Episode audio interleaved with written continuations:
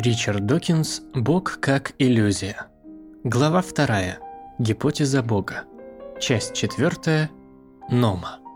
Подобно тому, как Томас Гексли из кожи вон лез, стараясь угодить в категорию беспристрастных агностиков, расположенную посередине приведенной семиступенчатой шкалы, теисты предпринимают аналогичный маневр с аналогичными намерениями, но двигаясь с другой стороны – Теолог Алистер Макград в книге «Бог Докинза. Гены, мемы и происхождение жизни» постарался добиться именно этого. Похоже, что вслед за замечательно точным описанием моей научной деятельности единственным его возражением был бесспорно справедливый, но позорно слабый аргумент о том, что стопроцентно доказать отсутствие Бога нельзя. Читая Макграта, я испещрил пометкой «чайник» поля многих страниц – Снова вспоминая Гексли, Маград утверждает – Утомившись безнадежно категоричными, не имеющими достаточных фактических оснований высказываниями как теистов, так и атеистов, Гексли провозгласил, что вопрос о Боге решить научными методами невозможно. Далее Маград аналогичным образом цитирует Стивена Джея Гулда. Хочу повторить своим коллегам в 100-миллионный раз, будь то студенческие споры или ученые трактаты, наука просто не в состоянии, основываясь на принятых методах, вынести решение о том, возможно ли, что Бог управляет природой. Мы не подтверждаем и не отрицаем этого. Как ученые мы просто не можем высказывать об этом мнение. Несмотря на уверенный, почти нравоучительный тон заявления Гулда, какие аргументы он приводит в его подтверждение – Почему мы, ученые, не можем высказывать мнение о Боге? И почему чайник Рассела или летающий макаронный монстр не защищены от нашей критики подобным же образом? Ниже я собираюсь продемонстрировать, что Вселенная под управлением Творца сильно отличалась бы от Вселенной без такого попечителя. Почему же этот вопрос не является научным? Гулд умеет выходить сухим из воды с неподражаемым искусством, что и продемонстрировал в одной из своих наименее удачных книг «Скалы вечные». В ней он ввел в оборот термин «нома» от «non-overlapping magisteria» – разносуществующие круги. Магистериум или сфера влияния науки охватывает эмпирическую область, из чего состоит Вселенная, факт, и почему она устроена таким образом, теория. В область религии входят вопросы всеобщего смысла и моральных ценностей. Эти области не перекрываются и не охватывают все возможные темы исследований. Например, есть еще области искусства и смысл красоты. Обращаясь к известному изречению, наука определяет век, возраст скал, а религия – скалы веков. Наука изучает строение горных высей, а религия – дорогу к ним – Звучит здорово, пока не начнешь размышлять поглубже. Что это, например, за вопросы всеобщего смысла, господствовать над которыми приглашают религию, а науке советуют почтительно снять шляпу и удалиться? Замечательный кембриджский астроном Мартин Рис, которого я уже упоминал, начинает свою книгу «Наша космическая обитель» двумя вопросами, кандидатами в категорию всеобщего смысла, и дает Нома ответ – Наиглавнейшая загадка, почему все вообще существует, что вдохнуло жизнь в уравнения и организовало на их основе Вселенную. Однако эти вопросы выходят за рамки научных, они принадлежат сфере философии и теологии. И я бы поправил, что если они выходят за рамки науки, то и теологам тут точно делать нечего. Не думаю, что философы поблагодарят Мартина Риза за сваливание их в одну кучу с теологами. Рассуждая дальше, я бы задал вопрос, а в каком смысле теологи вообще имеют свою сферу влияния? До сих пор не могу не улыбнуться, вспоминая реплику директора моего Оксфордского колледжа. Молодой теолог подал заявление на исследовательскую стипендию, и, просматривая его докторские тезисы по христианской теологии, директор не переминул заметить. У меня есть серьезное сомнение, существует ли этот предмет вообще. Какие специальные знания, недоступные ученым, могут теологи привнести в решение сложных космологических вопросов? В другой своей книге я приводил слова оксфордского астронома, который, когда я задал ему один из этих сложных вопросов, ответил «А, здесь мы выходим за рамки науки. Позвольте передать вас в руки моего старого доброго друга-священника». У меня не хватило остроумия тогда парировать и ответить, как я написал позднее. Но почему священник? Почему не садовник, не повар? Почему ученые с таким робким почтением относятся к притязаниям теологов на экспертное знание по вопросам, в которых теологи, безусловно, имеют не больше квалификации, чем сами ученые? Часто повторяют избитую фразу, и в отличие от многих избитых фраз она не верна, о том, что наука отвечает на вопрос «как», но только теология может ответить на вопрос «почему». Но что же такое этот вопрос «почему»? Не каждое начинающееся с «почему» предложение в английском языке является правомерным вопросом. Почему единорог пустой? На некоторые вопросы отвечать бессмысленно. Какого цвета абстракция? Чем пахнет надежда? Не каждый грамматически правильно составленный вопрос имеет смысл и заслуживает серьезного внимания. И даже если вопрос настоящий и наука не может на него ответить, это не означает, что религия сможет это сделать. Вероятно, некоторые глубокие значимые вопросы действительно абсолютно недоступны науке. Возможно, квантовая теория уже стучится в двери непостижимого, но если наука не в состоянии прояснить какие-то важные проблемы, почему мы должны считать, что религии это удастся? Подозревая, что ни кембриджские, ни оксфордские астрономы не верили всерьез, что теологи действительно обладают уникальным знанием, дающим им основу для решения слишком сложных для науки вопросов. Думаю, что и в том, и в этом случае астрономы просто изо всех сил старались проявить вежливость. Раз уж теологи не могут сказать ничего стоящего о других проблемах, бросим им кость. Пусть корпят над вопросами, на которые никто не может ответить, а возможно никогда и не сможет. Но в отличие от моих друзей-астрономов, я считаю, что и кость им бросать незачем. Я до сих пор не вижу причины считать теологию, в отличие от библейской истории, литературы и так далее, полноценным предметом. Конечно, трудно не согласиться, что авторитет науки в вопросах морали, мягко говоря, легковесен. Но неужели Гулд действительно хочет уступить религии право учить нас, что такое хорошо и что такое плохо? Отсутствие другого претендента на источник человеческой мудрости вовсе не означает, что религия имеет право узурпировать роль моралиста. Да и какая именно религия? Та, в которой нас воспитали? Тогда какой главе, какой из книг Библии мы должны отдать предпочтение, потому что они далеко не единодушны, а некоторые в глазах любого порядочного человека довольно гнусны. Все ли сторонники буквального толкования Библии достаточно ее читали и знают, что за супружескую измену, сбор хвороста в субботу и непослушание родителям полагается смертная казнь? Если мы, вслед за большинством просвещенных современных приверженцев, откажемся от второзакония и левита, то на основе каких критериев нам следует решать, каких моральных законов придерживаться? Или нужно покопаться в обилии мировых религий и выбрать ту мораль, которая нас устраивает? Тогда, опять же, на основе каких критериев делать этот выбор? И если у нас уже имеется собственный независимый критерий для оценки моральных достоинств различных религий, может быть, стоит обойтись без посредника и самостоятельно заняться рассмотрением моральных проблем. Я вернусь к этим вопросам в главе 7. Я просто не верю, что многое из сказанного Гулдом в «Скалах вечных» утверждается им всерьез. Как я уже говорил, нам всем приходилось в жизни из кожи вон лезть, чтобы оказаться приятным недостойному, но влиятельному собеседнику. И мне думается, Гулд повинен именно в этом. Могу предположить, что чересчур далеко идущее заявление о неспособности науки ничего сказать о существовании Бога он включил намеренно.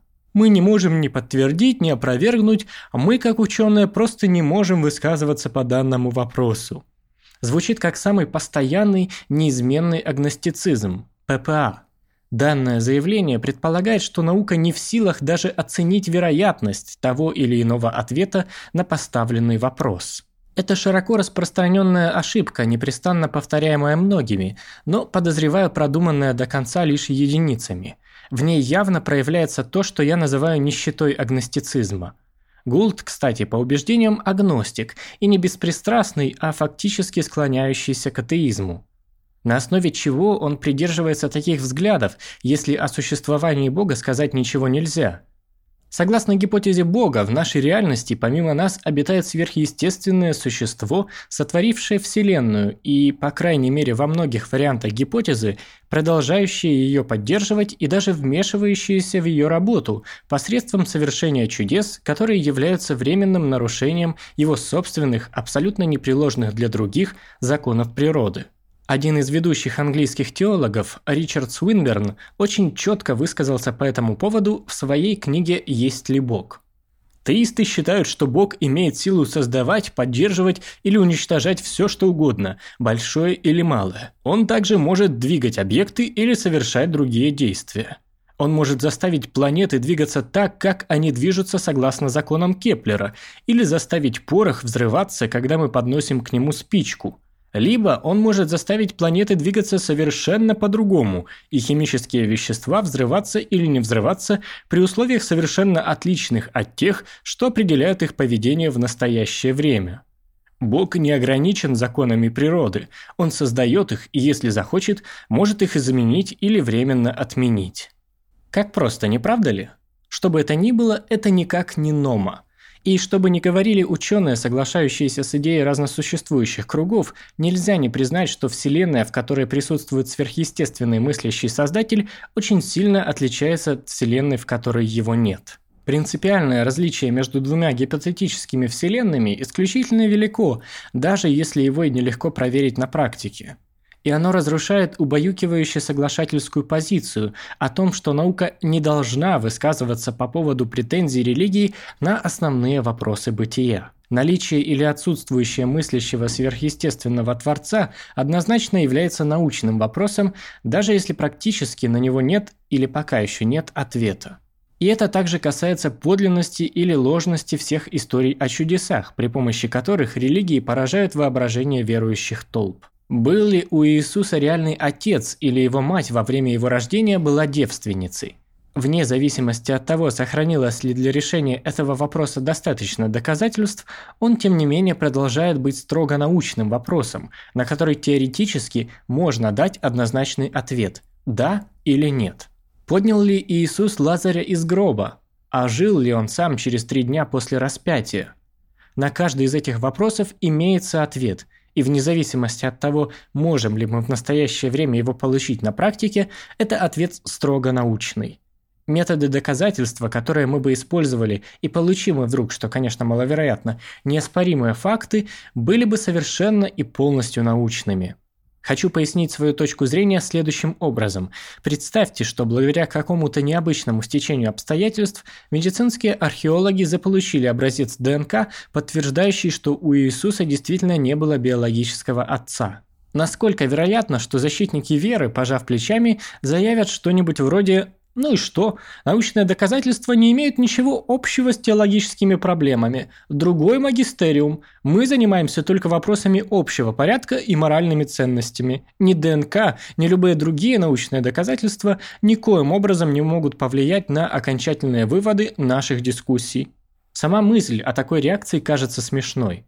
Можно поспорить на что угодно, что появись подобные научные доказательства, они будут подхвачены и превознесены до небес.